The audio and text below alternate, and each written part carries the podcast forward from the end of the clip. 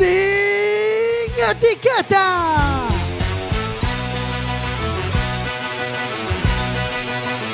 Quack FM, tu radio comunitaria. Radio Comunitaria 103.4 vas a escuchar sin etiquetas.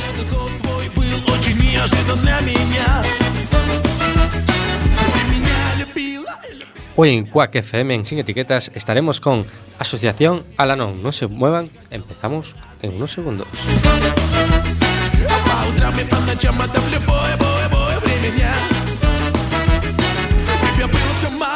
меня западала И сказала, что устала. Сука, ты ушла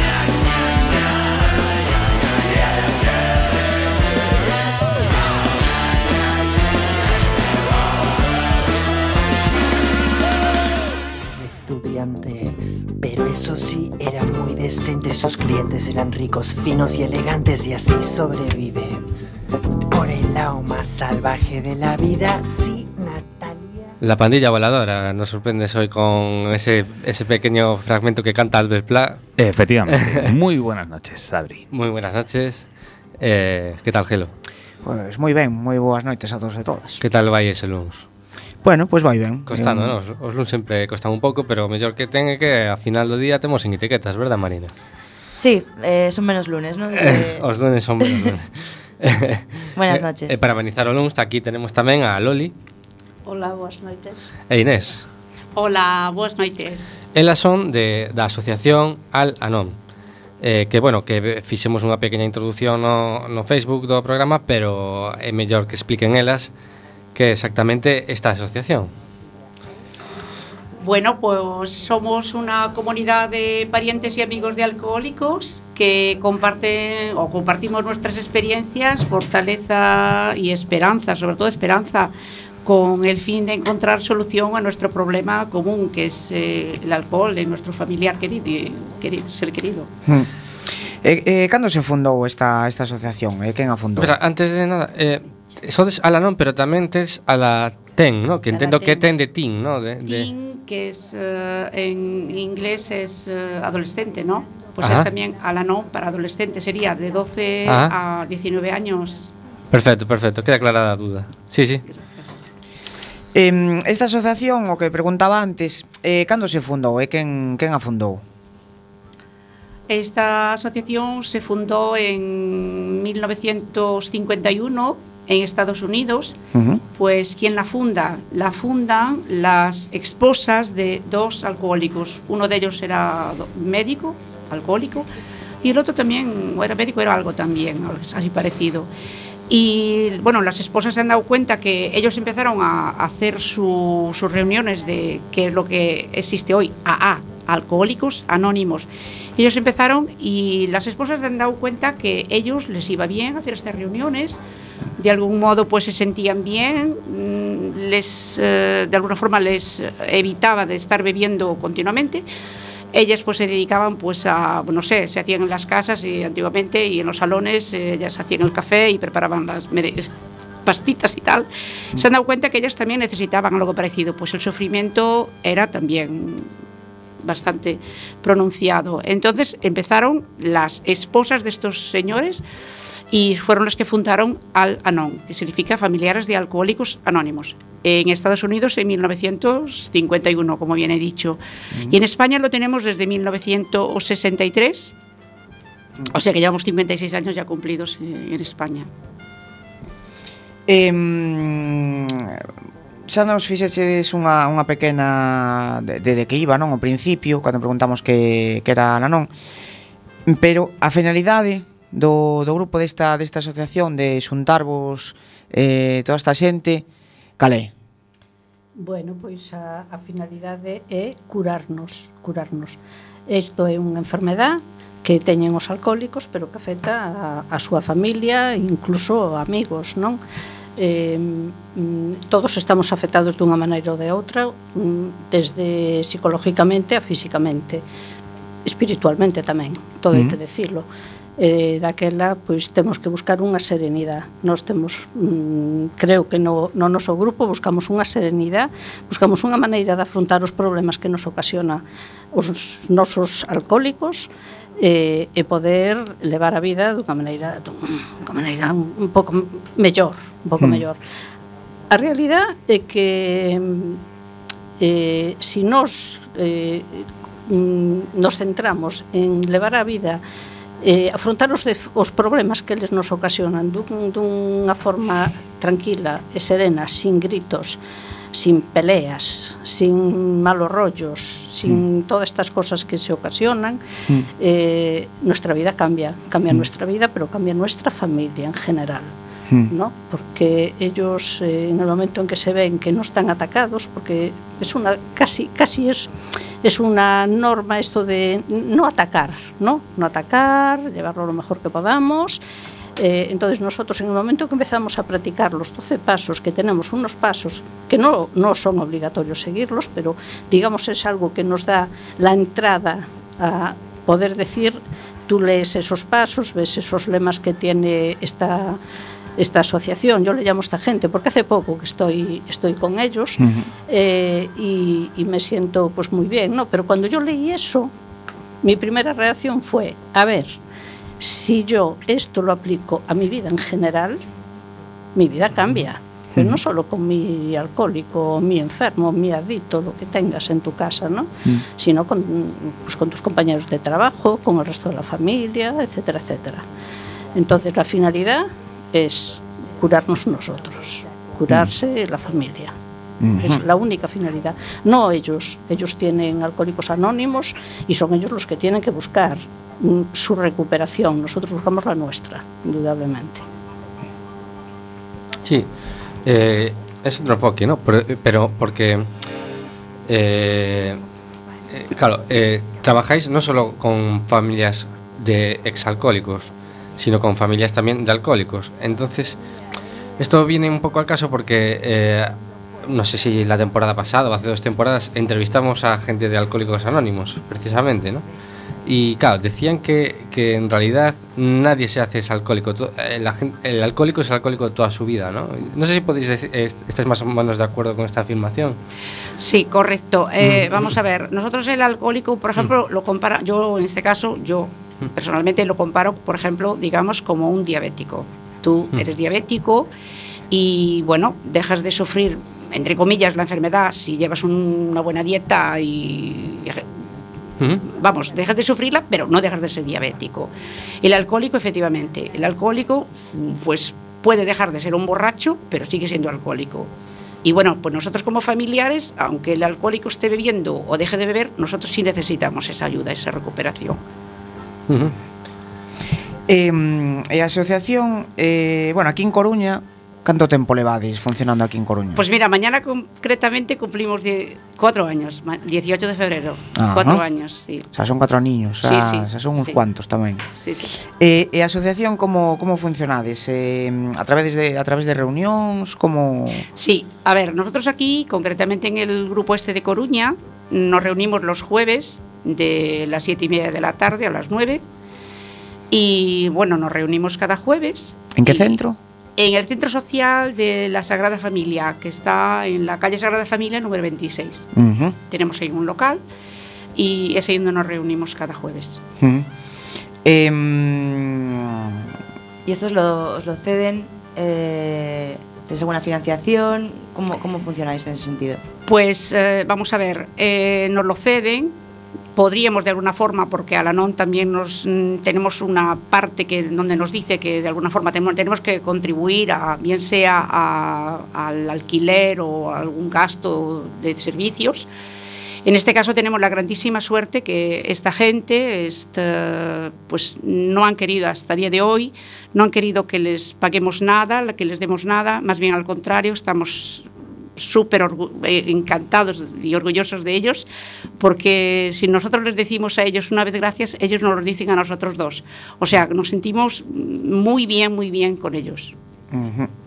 eh, con los socios del, del, de, do, del centro, socio. do centro Social correcto, da Sagrada Familia. Correcto. Eh, máis ou menos canta xente formades parte así máis activa desta, desta asociación? Eh, nuestro grupo en Coruña, queres decir? Sí. Bueno, somos veintipico que estamos viniendo, por ejemplo, este jueves pasado éramos 14, el jueves anterior hemos estado 15. Lo que pasa es que, bueno, a veces hay gente que no puede venir por temas de trabajo o porque está de viaje o luego que ha venido mucha gente en estos cuatro años que cumplimos mañana, pues ha venido mucha gente, pero bueno, pues no siempre cuaja. A veces pues eh, la gente está muy afectada, podríamos decir muy enferma, y viene buscando, mmm, a veces viene buscando la, la píldora mágica y mm. nosotros ahí no la vendemos. Mm. Allí pues eh, lo nece es necesario venir unas cuantas veces para entender un poco lo que, de lo que tratamos, de lo que hablamos. Mm. Eh, e a xente como, como se achega como se achega vos como asociación? Eh, a través de diferentes grupos, xente que busca por internet información, cal, cal soe ser a, a maneira máis fácil de, de, de chegar? Xa non máis fácil, senón que se chegue a, a vos. Bueno, eh, normalmente veñen a través de como remitidos de alcohólicos anónimos. Uh -huh. eh, son familiares de alcohólicos, eh, bueno, ali lles poden eh, guiar un pouquiño hacia nós, non? pero bueno, tamén se a xente se entera moitísimo a través de, de internet que hoxe en día, pois, bueno, casi a, a, a hmm. arma que temos, non? Eu, sí. por exemplo, os localicei, non? En, en internet, eh, como eu, pois, moitísima xente. Eh, e despois por o boca a boca, boca a boca, pois, tamén no? porque si ti estás indo, si ti non tes problema en ir, te encontras ben, pois pues sempre haces algún comentario con algún amigo, outro familiar, etcétera, etcétera. entonces esas cousas se van sabendo. É difícil, eh? no mm. obstante, é difícil porque a xente ven, como di a miña compañeira, veñen con a idea de que lles van a dar un, unha pastilla e xa pasa mm. todo, non. Mm. Aquí hai que vir, tes que vir unha vez, dúas, cen, dú, mm. dúas centas. Sí, as veces que faga falta. Anos, anos, mm. sí, sí. Eh, tes que vir con esa mentalidade que si ti tes un problema que levas anos con el na casa, non o podes solucionar en hmm. cinco mm. días. Xa. Entonces, eh, é así. Entonces, mm. pero bueno, eh, creo que a xente que se queda, mm. a hmm. que se queda, a que volve, eh, repite durante moito tempo. Mm -hmm. Eh, tedes algún tipo de, de relación con outras asociacións como por exemplo pois Alcohólicos Anónimos ou eso tedes algún tipo de, de relación con eles A ver, eh, en realidad a la non mm, somos familiares de alcohólicos anónimos. Mm. Por ejemplo, tenemos, eh, somos un grupo, de alguna forma como que funcionamos paralelos a alcohólicos anónimos. Mm. Alcohólicos Anónimos en España, y de alguna manera nosotros funcionamos paralelos a ellos. Tenemos relación y nos llevamos bien, ellos nos envían gente y nosotros hacemos lo mismo con ellos, y, pero nada más. Mm. Pero, Cada uno eh, va por su parte. Eh, por exemplo, eh, cando, non sei, cando un médico fala cun paciente ou cando así, non lle comenta a posibilidade de que existen pois, por exemplo, grupos como Alcohólicos Anónimos, como, por exemplo, para familiares, non está como normalizado ese tipo de, de información? Perdón, non entendí ben a pregunta. Se, por exemplo, eh, alguén cun problema de alcoholismo, pois, non sei, no seu médico lle acaban recomendando un psicólogo, non... Pois non o, non lo sabemos seguro. Puede que sí, que algunos lo recomienden. Lo que pasa es que, bueno, aún así, tanto el, el alcohólico suele ser reacio a, a buscar ayuda. Y bueno, a veces incluso los familiares también somos reacios por... A esa parte de todavía que tristemente se llama vergüenza.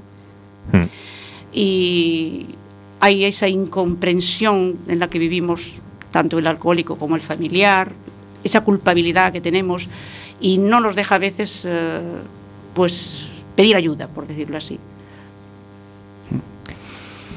Lembramos os números de teléfono, Adri, sí. por se alguén quere chamar. 881-01-2232 e o 644-737303. Que é o número a de ver, WhatsApp. Ese es el número de WhatsApp, 644 sí, 7373 sí, sí. Es por si alguén nos quere mandar un WhatsApp, porque verdad, que, no, verdad. que no llame. A ver, a ver se nos van chamar o, o número este de WhatsApp e aí eh, non... E eh, que pasa se chamamos o número de WhatsApp? Pois pues que non se colle. Non se colle, non? Vale. Pero... por lo menos nesta mesa non sabemos coller así as chamadas por WhatsApp. Entón repetímolos. Eh, se alguén quere chamar o 881 01 22 32 e o WhatsApp 644 73 73 03. Eh, por retomar ese fío que quedou aí, esa incomprensión ou esa vergoña do alcohólico, eh, en concreto, eh, a que se refire? Que, mm, que está mal visto beber ou que está mal visto a necesidade ou, ou, ou que cando un é alcohólico pois ten outras consecuencias e vergoña desas consecuencias? Bueno, eu penso que beber non está mal visto está claro, cada vez hai máis bares, a xente sale máis, bebe máis. O que está mal visto é que ti sexas un alcohólico, que ti acabes tirado pola calle, que ti non pagues as túas deudas, que ti non vayas a traballar porque estás de resaca, todo eso é o que está mal visto. Daquela, mm, a xente non comprende que realmente o que estamos a, a falar é dunha enfermedad. É unha mm. enfermedad, e, eh, e claro, mm, cando ti comentas algunha cousa destas, pois nós incluso, eh? Agora xa non, porque xa estamos aquí metidos de cheo, pero o primeiro que pensas é que é un vicioso, esa persona é unha persona viciosa claro. e que non deixa de, de facer algo que, que non está ben, non lle vai ben, non lle vai ben a él, nin lle vai ben a nadie, nin ao seu jefe, nin a súa familia, nin a nadie mm. en concreto. E, e claro, as familias cando nos atopamos con unha cousa destas, o primeiro que pensamos é me comprende a xente cando eu lle digo que o meu familiar está enfermo? non, non o comprenden. Solamente o comprendemos cando estamos metidos aí. Mm. Claro, porque igual asocian a idea de alcohólico, beber alcohol con estar de festa nun bar, pois claro. un festeiro claro, e isto, claro. en lugar de alguén que se non bebe está temblando, se non bebe pois está ansioso. E, e a cultura do alcohol neste país está un pouco... Esa, claro, está asociada a que estás de verbena. Claro. Sí, correcto. Sí. Claro. Bueno, neste país en xeral. En todos. Sí. en todos. Eh, eh, así na, na, na asociación que, que lle intentades así aportar as, a xente que se achega e as familias? Bueno, máis que nada, esperanza, hmm. porque hmm. sí que hai esperanza. Vamos a ver, cando chegamos normalmente vamos pois moi desesperanzados, moi desgastados, decía antes a compañeira física e psicológicamente espiritualmente incluso. Entonces, eh, o primeiro mensaxe é esperanza.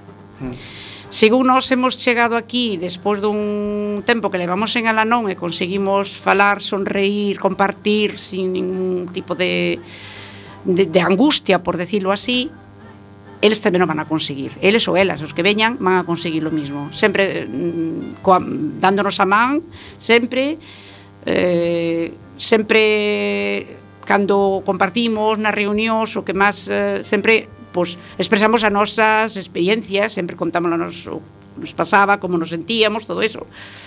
Realmente nosotros contamos as nosas experiencias, como nos sentimos nós, non como se sintió o alcohólico, porque non, nós non conocemos esa parte, pero sí como nos sentimos nós como familiares de...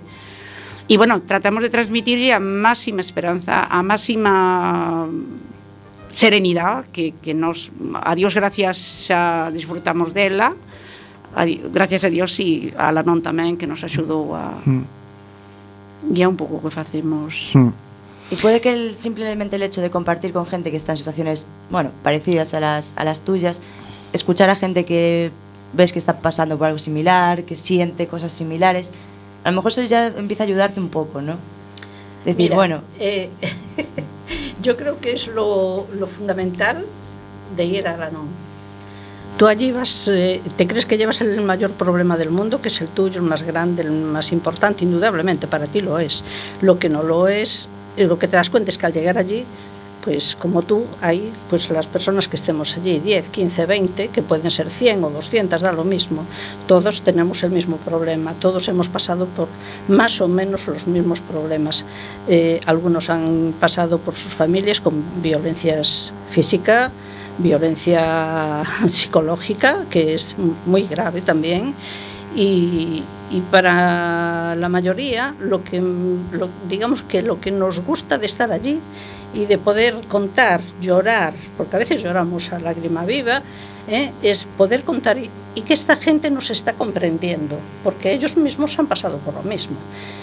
y que nadie te está dando un consejo, porque tú fuera de nosotros, eh, si tú, a, incluso tu mejor amiga o amigo, o, o un familiar incluso, ¿no? Le cuentas pues lo que te pasó, pues lo primero que hacen es decirte, pues yo creo que tú deberías de, yo creo que tú... No, no, no, porque el tú deberías de, ya lo hemos pasado todos, porque todos hemos mm, hecho infinidad de cosas que cuando nos juntamos vemos que todos hicimos lo mismo.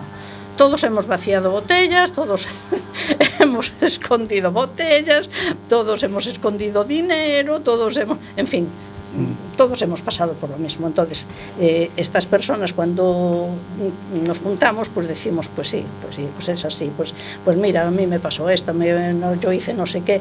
Y, eh, eh, es verdad, tenemos muchas lecturas, tenemos muchos libros que son testimonios de gente desde, pues desde que se fundó eh, incluso Alcohólicos Anónimos, y que eso te ayuda a comprender un poquito más eh, la situación, ¿no? Mm. Y te da te da unas herramientas para que tú puedas reaccionar de mejor manera, para que tú no te, te- no te entre ese estrés, esa angustia, esa ansiedad, ese, ese disgusto, el no saber qué hacer, el recurrir a todos los, a todas las, las cosas que se te puedan Sí, ocurrir. porque ahí es imposible que, No. que te vayan a ocurrir las buenas ideas para, para salir de eso. No. Eh, sin embargo, tú en, en Alanón, mm, escuchando a los demás, te das cuenta de que, de que sí hay herramientas y que puedes intentarlo, ¿no? Eh, yo antes ya dije que teníamos pues 12 pasos que son pues eso, como los 10 mandamientos, por decirlo de alguna manera, que si tú los lees y tratas de poco a poco llevarlo a la práctica, tratas de hacer lo que te pone ahí. Hay unos lemas que son muy importantes, como el vive y deja vivir, porque es que los familiares nos hacemos codependientes de nuestros enfermos, pero muy dependientes. Igual que ellos son dependientes del alcohol, nosotros nos hacemos dependientes de ellos. Entonces, claro, llega un momento que ya no razonas, no razonas de ninguna manera. ¿Y, y qué sucede? Que con esos lemas, pues tú mm, dices, a ver, un momento que tienes un problema y tal, ¿no? Dices, bueno, a ver, voy a ver, ¿qué me dice aquí este? Pues no sé, yo tengo muchos libros, yo cojo un libro, lo leo, yo pues tengo razón, voy a hacer por aquí, voy a hacer por el otro lado, ¿no? Y, y eso pues te ayuda a, a llevarlo mejor, ¿no? Es una, es una, y el estar allí todos juntos yo creo que es la mejor medicina, por decirlo de alguna manera, que podamos tener, porque ni psicólogos, ni yo he pasado por varios psicólogos, psiquiatras incluso, y mm. lo siento por ellos, pero mm. no me han aportado ni con pastillas, me han aportado lo que me aportó Alanon. ¿eh? Ah, sí. Claro. Eh, claro, nunca te aportaron esa, o que falabas de, de esa comprensión, seguramente, claro, de, ese, claro. de sentirte mm. comprendida. Mm. Mm. Eh, no, no, sí, sí. sí. Eh, Outra pregunta que, bueno, así que, que tiñamos que era aparte parte desto do de, de, de entre vós e tal desta desta comprensión, se tamén contaba o grupo con algunha atención personal ou profe, de algún profesional ou eso, ou simplemente non simplemente, vamos, se sodes vós como como membros da, da asociación, entre vós vos vos apañades. Sí. Mm. Nos apañamos entre nós. Mm. Eh a ver, cando se fai un unha, unha exposición pública, unha, unha información pública e tal, pois a veces tratamos de levar a algún psiquiatra ou algún psicólogo para que exprese a súa opinión e todas estas cousas. Pero eh, nos grupos cando nos reunimos nós non ven nadie especial mm. eh, moitas veces nos sentimos incomprendidos eh? sí, mm. sí. Eh, moi incomprendidos porque non saben de que vai Claro. Así de claro, para nós non saben de que vai. Claro. Eh, sempre dicimos, hai alguén por aí que dice que cando lle vai a facer caso ao psiquiatra cando o psiquiatra teña un alcohólico na súa casa. Xa, xa. Pois porque sí. entonces vai a saber como son as cousas, porque claro, teóricamente saben moito, pero Pero non de primeira man. Exactamente. Hmm. Sí. Pois... En caso de que viñera algún profesional sería como nós Ali non hai líderes, somos todos iguales. Claro. Pode vir se si quere, pero en calidade familiar de mm, tanto claro. calquer tipo de profesional que veña en calidade familiar de pero ali mm. somos todos iguales, nin, nadie líder. Mm. O primeiro é un servidor. Mm -hmm. E nos servimos entre entre, entre todos, entre nos todos. servimos sempre, sí, sí. Pois agora nos imos a servir unha tapa de Lila Downs. Donde está llorado la primeira gota del mar? ¿Dónde esperan todas las palabras que no escrito? Donde no hay principios ni final.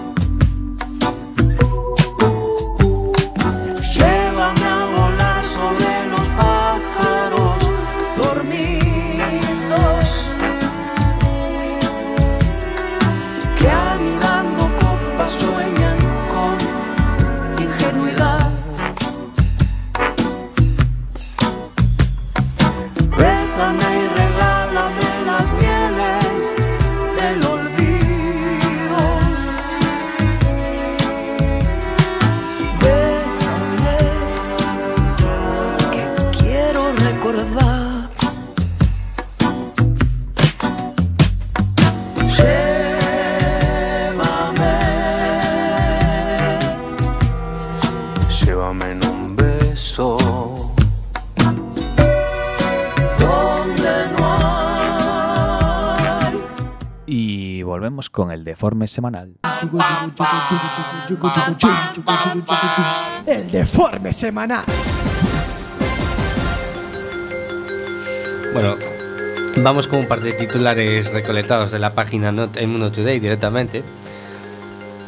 Multado por llevar a su suegra en el maletero. Multado. Multado, multado. La coña es que a la hora de, de- de la inspección, ¿no? Eh, la mujer intentó esconderse con una manta o con una batamanta, a veces, a saber, ¿no? Jesús bendito. Pero onde foi eso? Pois pues, eh, non xo sei, tenía que buscar aquí os dados, estou cos titulares, basicamente. Bueno, pero foi, foi, é, é, é verdad que me dixese que era o titular. É unha noticia do, do país, así que foi aquí en España, probablemente. Sí. Joder, eh, esto, o, eh, o que flipo eu, claro, multado Pero eso tiña que ver algo máis, non? O sea, levas unha persona no maletero nun... A ver, que estaba Home. viva, eh? Xa, xa, se se escondeu, supoño que sí que estaría viva. Pero, eh, ostra, non sei, non? Entendo habendo sitio no coche. Non, non, non sei can, como, como está o tema das multas e as sancións por, este, por levar xente ilegal no maletero, eh, la verdad, pero, pero bueno, mm. supoño que non sería cousa cousa barata. No, no, ben curioso, ben curioso. Sí, sí, sí. Tes eh, outro titular por aí. Eh, teño, bueno, unha especie de, de parece case pues, eh, caprichos do destino, non? Mm. Inúndase o Museo Nacional de Arqueoloxía Subacuática. Ostra. poesía, eso es poesía. Eso es poesía. Volver a tu medio natural. Eso estaba, tiña, tiña que suceder. Tiña que suceder, o sea. Seguro que foi algún romántico. algún romántico, sí. Que deixou o, o grifo aberto. e nada, isto é o, o máis o máis destacado que encontrei agora nesta páxina. Eu lin a Perdón, unha cousa. Sí, sí. Lín unha, unha noticia, non sei, supoño que xa darían pola tele porque estas cousas sempre corren moito. Pero que tiña un, un alemán ali en, creo que era a zona de Lugo así, levaba cun, bueno, el pensaba que era un can de, de raza loba checa, que xa levaba así moito tempo, pero realmente o que tiña era un lobo é que tivo tivo cachorriños eh, con outro can. Entonces, eh, ahora foron a investigalo e tal e resulta que non tiña un, un can deste lobo de raza checa, Ajá. senón que era un lobo de verdad. E ti, sí, eu tiña ali, o pase que o tiña con chip e tiña o... Ostras. Sí. El veterinario que le puso el chip tela, eh. sí, non no, no sei, non sei como como chegou a suceder eso. Sí que é certo que se parece moito, sí que os lobos a, a este tipo de cans pero non, non sei, non sei como chegaron a esa conclusión e os veciños pois andaban así medio moscas, medio moscas e foi, foron investigaron e resulta que sí que tiña un lobo. E bueno, eh, eu coido que aínda non fai moito aquí na Coruña hai unha parexa que ten ese can, esa raza, é a segunda vez que os coito. Mm. Creo que na zona de máis pola ronda de Nelle, a Familia, por aí, que só podían sacar de noite porque, a ver, era un pouco bruto. Sí, home, de, depende tamén o mellor como estean, é dicir, non, non, non é a raza tampouco, non é nin agresiva, nin é tal, se o dono non é agresivo. Creo que é grande como un cabalo. Eh. Home, grandes son, grandes son, porque os lobos obviamente son máis grandes que un can, pero, bueno, é iso. que o tipo tiña ali o seu lobo e ora xa non o ten.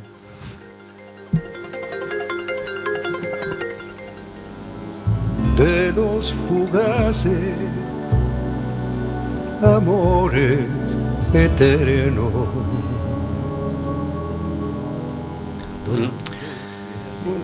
En cuanto te- mantenéis pues estos, estos diálogos, estas reuniones, eh, ¿se afronta de la misma manera eh, cuando el alcohólico es un hijo o, es otro familiar, como puede ser un hermano, un- el, el, pues el, la pareja, o etcétera? Hombre, eh, es eh, el sentimiento es parecido, igual Mm. no puede ser, porque ni siquiera es parecido a la hora de tú quieres más a un hijo, mil veces más a un hijo que pues que a un hermano o un padre, ya para empezarlo. Mm. Si eres padre o madre te das cuenta de eso, entonces el dolor ahí pues supongo que es diferente también.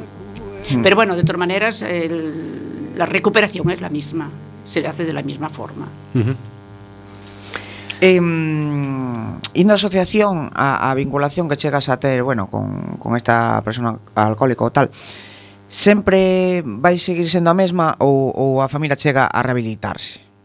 Xa non falo do alcohólico, senón da familia. Sí, a familia se rehabilita, claro que sí. Mm. Porque no momento en que ti te encontras mellor, xa te estás rehabilitando. Mm. Entonces, eh, que pasa? Que pasa? ti te encontras mellor, a túa familia está mellor, porque tampouco eh, hai esa tensión de todos os membros da familia, eh, porque non é só a muller ou a nai ou o pai ou que sexa, non? Todos os membros desa familia están afectados dunha maneira ou de outra. Vivan ah. xuntos ou non en ese momento. Mm. Porque nos momentos hubo momentos determinados en que viviron todos xuntos. Mm. Eh, eso se vai arrastrando vas levando, vas levando, vas levando. Entón, no momento en que unha das persoas eh, se mete en Alanón, está aquí con a intención de recuperarse, eh, ese benestar o leva tamén a súa familia. Hmm. Está claro. Mm, si ti estás mellor, pois as cousas van fluindo de outra maneira. Ti non respondes dunha maneira agresiva, como a mellor responderías eh, se non estuveras rehabilitándote, non? Eh, eh, lle respondes mal a, pois, a calquer membro da familia. Desta mm. maneira, pois ti mm, estás máis tranquila, mm, pasas, pasas, non, non é que pases do problema ou que sexa, non? sino que estás máis serena, estáis, estás máis relajada, entonces en ese momento se relaja todo todo o membro da familia se queda relaxado mm. e o alcohólico tamén, por suposto mm. eh, non sei se o comentaste des antes, ahora mesmo non me lembro pero creo que o link tamén na nosa web que é unha persona alcohólica que sole ter ao seu redor eh, que, que influye en mínimo catro personas, unha cousa así era. Sí, ¿Mm? sí, sí. Sole mínimo, ser... Mínimo catro, sí. Mm. Sempre. Pero bueno, se a familia é máis é máis grande, máis grande, pois pues, se o alcohólico mm, tiene ocho hijos, pues, seguramente Pois pues claro, claro. Sí. Efectivamente. Sí, sí chamou a atención o así o a cifra, non? Dicen eu, sí. ¿Mm? dicen curioso. Eh, O, o voso o voso xuizo, o voso parecer, cal é o principal problema ao que se pode enfrentar a familia dun dun alcohólico? O principal problema o pues, medo. creo o medo, a, a vergoña tamén que se pasa porque ao rededor noso O que decía antes a compañeira, beber pois pues, é un pouco asociámolo con festa, con alegría, pero no momento en que esa persona deixa de ser o, o pode ser un borracho e alcohólico, pode ser todavía non ser, mentras non é alcohólico, pois igual vai tirando, pero do momento que esa persona está enferma, realmente enferma, os amigos, os bons amigos normalmente desaparecen. E por desgracia afecta incluso o familiar, porque amigos que se tiñan antes pois con toda facilidade nos dan a espalda, porque claro, esta persona xa deixou de ser agradable estar con ela, xa Mas ben resulta ser pesada e ao mesmo tempo, claro, como nos dan conta que tamén nos dan a espalda os familiares. O maior problema quizás sea a incomprensión. O medo, a incomprensión, a xente non o entende todavía. E nos ve a veces incluso como bichos raros. O alcohólico e os familiares nos ven como bichos raros. E pode ser que estemos ante unha enfermedade que realmente hai moitísima xente que a sufre e non é consciente? Sí, sí, sí, moitísima. Eh, a ver, eso de salir a beber, eh, pois pues, eh, o que estabes, o que estábamos dicindo antes, é ir de festa.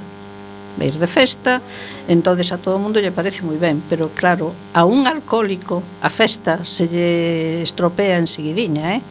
seguidiña non pode estar horas e horas porque no momento en que empeza a estar mal, pois empeza a jorobar todo. Se joroba el e joroba todo o que está ao seu alrededor.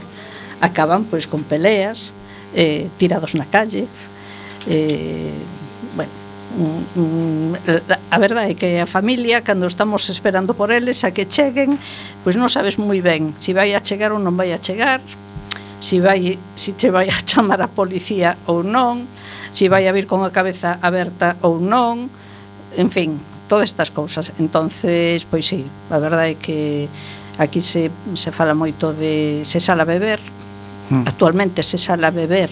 Eu penso que estamos collendo un poquinho as costumbres sajonas de hmm. salir a beber. Eu penso que antes salíamos cando eu era nova, por lo menos, salíamos máis como a socializar que a beber, casi, non? E agora se sale a beber. Mm. Eu xo que a xente sale pois como se jos, a beber e a beber, a beber, pero en plan bestia, pero bueno, Mm. son costumbres que non sei, algún día habrá que cambiar. Sí, es algo como que el, el objetivo es salir y bueno, y a lo mejor la consecuencia pues acabas piripi, yo qué sé. Sí. Y ahora el objetivo es salir Es a, a beber. A beber Es, un, es lo primero que es como una obligación, ¿no? Pois, Se sale máis bien casi a beber que a divertirse. que divertirse. Ujú. Creo que antes, igual años atrás se salía a divertirse y la consecuencia pues terminaban Mm. bebiendo o, o emborrachándose. Ahora mm, a mí me da la impresión que, eh, bueno, en ciertos casos, y bueno, si ya si es un alcohólico sale a beber porque lo necesita. Pero, Mm. cu- ¿cuál es el comportamiento tipo de un alcohólico que, que no sabe que es alcohólico? Eh, eh, ¿Cómo, o sea, él no se da cuenta, pero hay- seguramente alguien de su entorno se puede darse cuenta, ¿no? ¿Qué, qué señales son claras de que alguien se puede ser o, lo, e- o es alcohólico? Que empieza a beber y no, y no sabe parar. Bueno, tú, lo- Y- tú lo has dicho, empieza a beber y no sabe parar. Ese es un alcohólico, porque tú puedes salir y beber y cuando notas que te está haciendo daño, pues Paras. paras. Sí. Ellos no pueden parar, al contrario, beben más, más y más. Eso es lo que le pasa a un alcohólico, ¿no? Eh, lo niegan, ellos se dan cuenta, se dan cuenta de que algo les pasa, no le quieren llamar alcoholismo, le quieren llamar lo que quieran, X, pero lo niegan, niegan la realidad. La realidad es esa, ¿no? Porque les parece que, no sé qué es lo que les parece que es un alcohólico, no, no sé, ¿no? Pero, pero sí, sí es así, ellos no pueden parar de beber. Eh, por la mañana se levantan y pues a lo mejor lo primero que hacen ya pues Pero es el límite puede llegar hasta el coma etílico o hay un Sí, momento. sí, Claro. sí, sí, sí. Pues lo que te decía antes, no sabes si va a llegar o no va a llegar. Claro. Si se cayó y se rompió la cabeza, la nariz, una pierna o lo que sea de la borrachera que traía, porque ya no podía más, no se mantenía en pie. Y no te digo nada, pues los que se le está por coger el coche. Claro, Mm. eso es, mm, pues es una bomba, ¿no? Una bomba de Mm. relojería, porque realmente no saben lo que están haciendo. ¿eh? Claro. se sienten culpables, sí es cierto, al día siguiente se sienten culpables, muy culpables, eh, suelen pedir perdón, Mm. piden perdón, muchos, no todos, pero bueno, hay muchos de ellos, sobre todo si tienen hijos, pues piden, le piden perdón a los hijos, lloran con ellos, etcétera, etcétera, y todas estas cosas, pero vaya, Mm. ellos no pueden dejar de beber.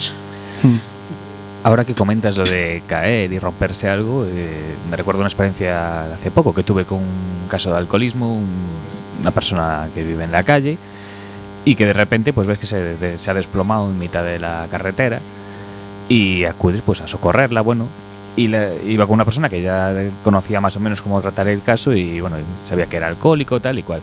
Y el tipo, bueno, luego se despertó y tenía bastante sed y ganas de beber. Y claro, pues, una chica que estaba también allí atendiéndolo, pues fue corriendo a un bar, cogió una botella de agua y se le iba a dar. Eh, error. Y yo se lo hubiera dado también, pero error.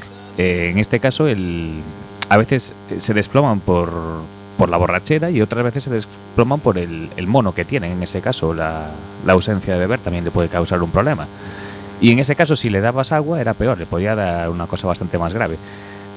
Con esto lo que quiero contar es que además conocemos muy poco de esta enfermedad y Sí, hay podemos una, montar hay un... una abstinencia de- hacia esa sustancia que no Sí, se conoce mucho. sí, ¿no? sí. bueno, yo conozco un caso hace muchos años, eh, pues era un amigo y el padre de una amiga, mejor dicho. Este hombre acabó saliendo a la calle desnudo completamente, en la mitad de la calle, parando los coches. eh, bueno, era un síndrome de abstinencia bestial, pero bestial. No había manera de sujetarlo, no, nadie era capaz de pararlo, tenía una fuerza que yo no sé de dónde sacaba aquello, y hasta que vino la ambulancia y se lo llevó. Estuvo en la UCI, no sé, un mes o no sé cuánto, y, y bueno, la verdad es que no se recuperó, ¿no? Pero yo nunca había visto aquello. Me parecía una. Había oído eso de que si veían que si, que si bichos, que si culebras o que si no sé qué, que si les atacaban, bueno, estas cosas. Sí. Pero mm, yo cuando vi a que, aquel hombre, yo era muy joven, la verdad, tengo que decirlo, pero a mí aquello me dejó traumatizada, ¿no? Fue una cosa, dije, madre mía, cómo nos llegamos a poner. O sea, una cosa, mm, pero bestial, bestial. Mm, Cuatro hombres no eran capaces de, de sujetarlo y, y- y de pararlo, ¿no? Una- o sea, que, que sí, tiene muchas consecuencias a, a mayores. A mayores sí es cierto lo que dicen los neurólogos, eh, sus neuronas se van acabando, ¿eh? sus neuronas se van acabando. Entonces, pues bueno, sus- su vida, aunque dejen de beber, eh, pues también hay que seguir teniendo paciencia Mm. porque sus reacciones, sus, sus formas de actuar, pues tampoco son a veces todo todo buenas que nos gustara, sobre todo cuando es gente que lleva muchos años siendo alcohólico, ¿no? Sí, tiene muchos problemas neurológicos, la verdad es esa. Aparte, otra cuestión que aprendí con este caso concreto que me encontré es que eh, el síndrome de abstinencia duele. Me refiero, tú cuando estás alcoholizado eh, estás inmune al dolor, es decir, no sientes ni Mm. padeces dolores físicos. En cambio, en el momento que dejas de ver, te empiezan a doler, pues te duelen las rodillas ya que tenías tal, esos golpes que llevaste y no te diste cuenta, antes no te dolían, o sea que la abstinencia duele. es otro otra piedra en el camino. Claro, digamos que el sistema nervioso se vuelve a activar, ¿no? Y empieza, bueno, empieza a ser, el cuerpo empieza a ser más consciente Sí. para lo bueno y para lo malo también, ¿no? De cierta manera. Eh, y claro, eh, alguien, un alcohólico, eh, cuando trata de dejar eh, el, bueno, su, su adicción de una manera así repentina y, y brusca, y es posible que caiga eh, en el abismo de otras drogas para tapar la, la adicción anterior. Pues, Puede. Tiene pasado. Puede, pero bueno, la verdad Mm. es que en este caso nosotros somos familiares. Sí, sí. Pero conocéis casos. Podría, podría ser que buscase por otra parte. Pero eso en diferentes ediciones se ve a veces salen de una y se meten a otra.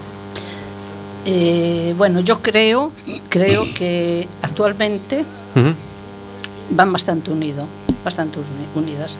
Eh, eh, el alcohol, los porros y la coca, creo que está, eh, digamos, creo que es el trío que hay ahí junto, porque tú cuando te encuentras atontado, te encuentras de borrachera y no sé qué, pues te metes una rayita de coca y tiras para adelante otra vez, ¿vale? Mm. Yo creo, es mi opinión, mi experiencia personal, ¿eh? Ujú. en mi experiencia personal y creo que mm, que algunas de las personas que yo conozco que tienen digamos ese hábito va sí sí yo creo que sí actualmente hay mucho peligro yo creo que los, los adolescentes en este momento tienen un peligro grave en la calle porque no es solo el alcohol es el alcohol y el resto que lo tienen a, a Mm. la mano lo tienen Mm. a la mano está ahí Hmm.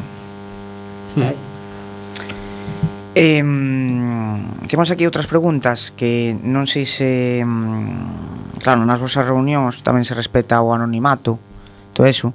Entonces, que mm, este anonimato por, por respecto ao alcohólico, que tal que tal o levan as, as familias?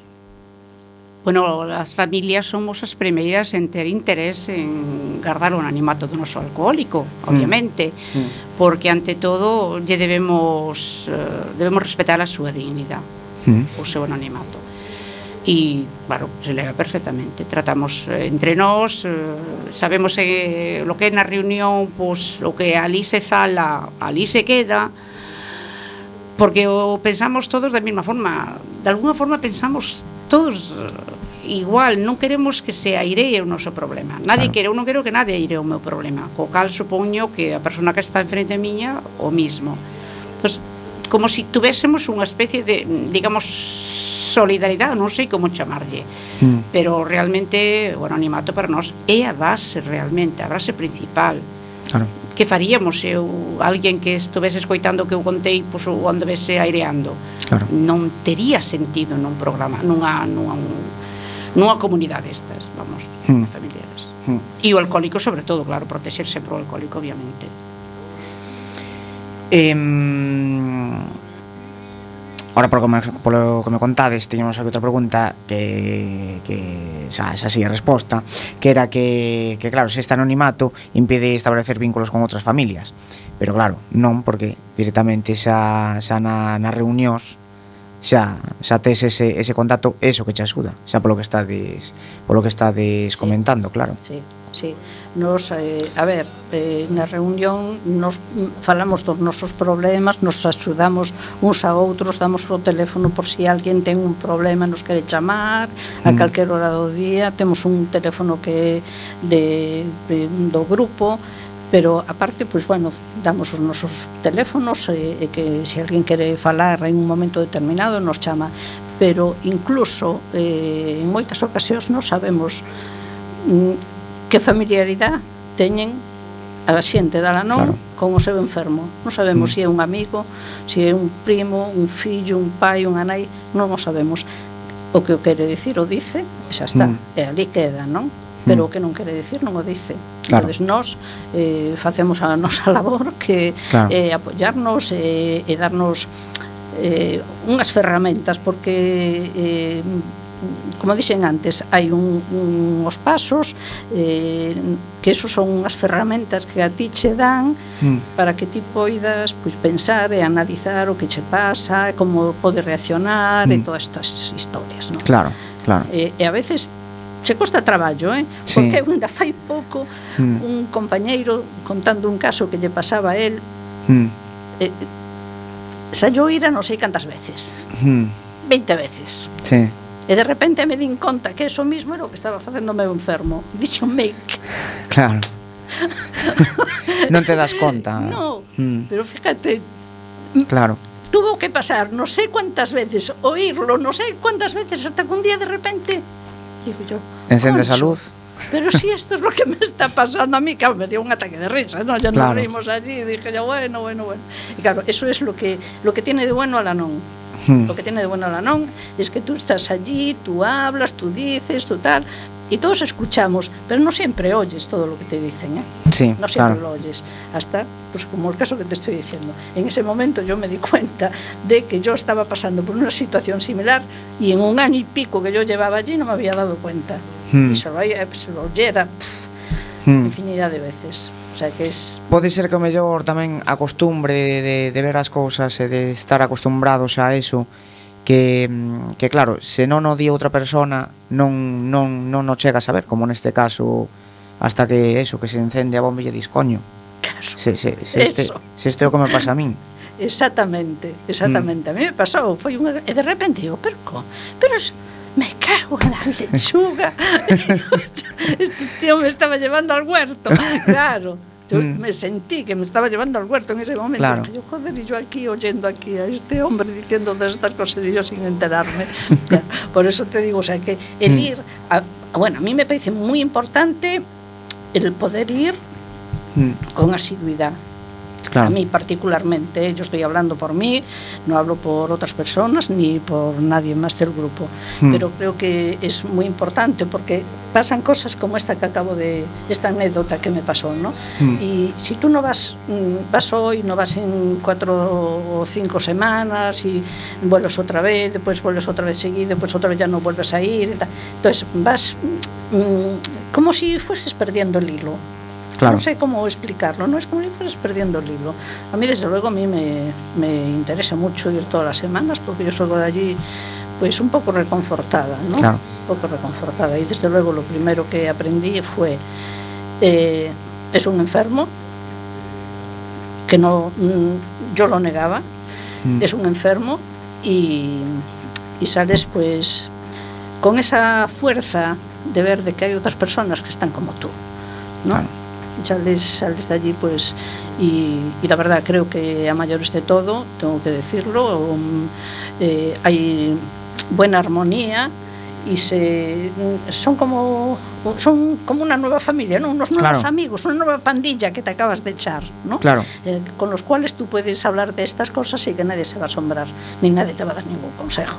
que Claro, eso es- podes te sincerar sen Sí, sí. sen, sen, sen, sen necesitar eso, eso a cambio, Sí. esos consellos Ni- que non se valen. Claro, ni, ni ponerle flores al asunto, ni nada, claramente, claramente, ¿no? Mm. Muy claramente. Y, y te hace ver muchas veces, pues, algún problema que, que de otra manera a lo mejor no eras, no eras capaz de verlo. Mm. No tenías esa apertura de miras, ¿no? Que, que vas cogiendo. Pero claro, con la práctica, ¿eh? Mm. estoy diciendo a fuerza de estar allí, de, Claro. de verlo. Porque sobre todo eh, eso, eh, haberá xente en diferentes etapas, claro. Ah, sí, claro, como todo. como Dentro cualquier- da asociación, por eso sempre sempre hai esa axuda. Claro. De, de, de o haber xente en diferentes etapas, claro, non é o mismo que chegues ali de, de novo que sale vais ali ali, pois claro, máis máis tempo. Claro. O que está de máis tempo, pois obviamente, cando chega de novo, pois o primeiro que facemos é acochelo da mellor forma posible, mm. tratar de darlle sobre todo esperanza eh, eh que como, intenta que hai salida. E como poden encontrarlos e eh, poñeros en, en contacto? Pois solen encontrarnos, eh, o que decía antes a compañeira, ben a través de Alcohólicos Anónimos, uh -huh ven a través de internet, hoxe realmente todo se move por internet, algúns carteles que poñemos por aí, ah. mm, o boca a boca, a veces a mí me foi ben, pois eu comento a veciña de, pois mira, es que mi pariente le pasa isto, a mi amiga tiene su marido así, pois... E, tedes algunha dirección na que Temos acudir? Una... Si, sí, vamos lembrala antes, xa mm. sabemos, demos, pero vamos lembralo lembrala outra vez. Gracias. E, e, os, e os horarios, por se algunha persona se quera chegar ali. O sea, eh, nos sesionamos todos os xoves a sete e media da tarde, de sete e media a nove. Uh -huh. O noso teléfono, eh, o teléfono do grupo, vamos, de Coruña, uh -huh. é eh, o 608-267-830. Uh -huh. Aquí responderemos en todo momento a quen queira chamar, aunque no momento mismo non podamos collero por cualquier motivo, por motivo de estar no traballo ou que sexa, cando poidamos, pois pues, devolveremos a chamada, sempre devolvemos a chamada. Uh Logo temos a página, non sei se queres contar ti, de ela, non? Sí, eh, outra pregunta, mentras a busco, a ver, espera. Sí, www.al-anonespana.org. Al guion. Al non, guion, guion alto, eh?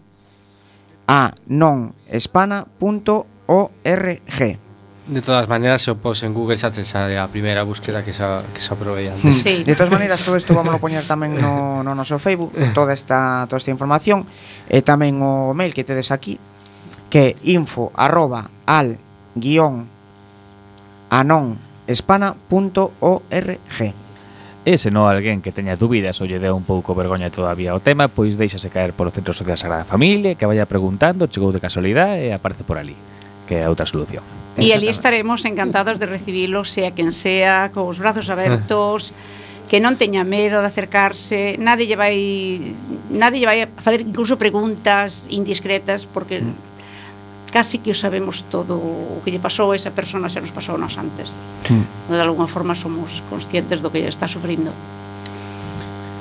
Bueno, bueno pois imos pues, ir despedindo o programa pois pues, sí. a semana que ven.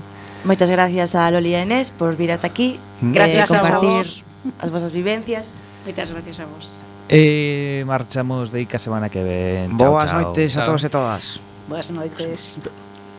Unha sola cousiña. Ah, o, sí, o día 7 de marzo celebramos o noso cuarto aniversario uh -huh. nese mismo uh -huh. centro social. Uh -huh. As 5 da tarde esperamos ali quen queira que sea, eh? Non Perfecto. Mm. Pois pues con este convite, ahora sí, Marchamos hasta o luns que ven. Boas noites a todos e todas. Moitas bueno. gracias.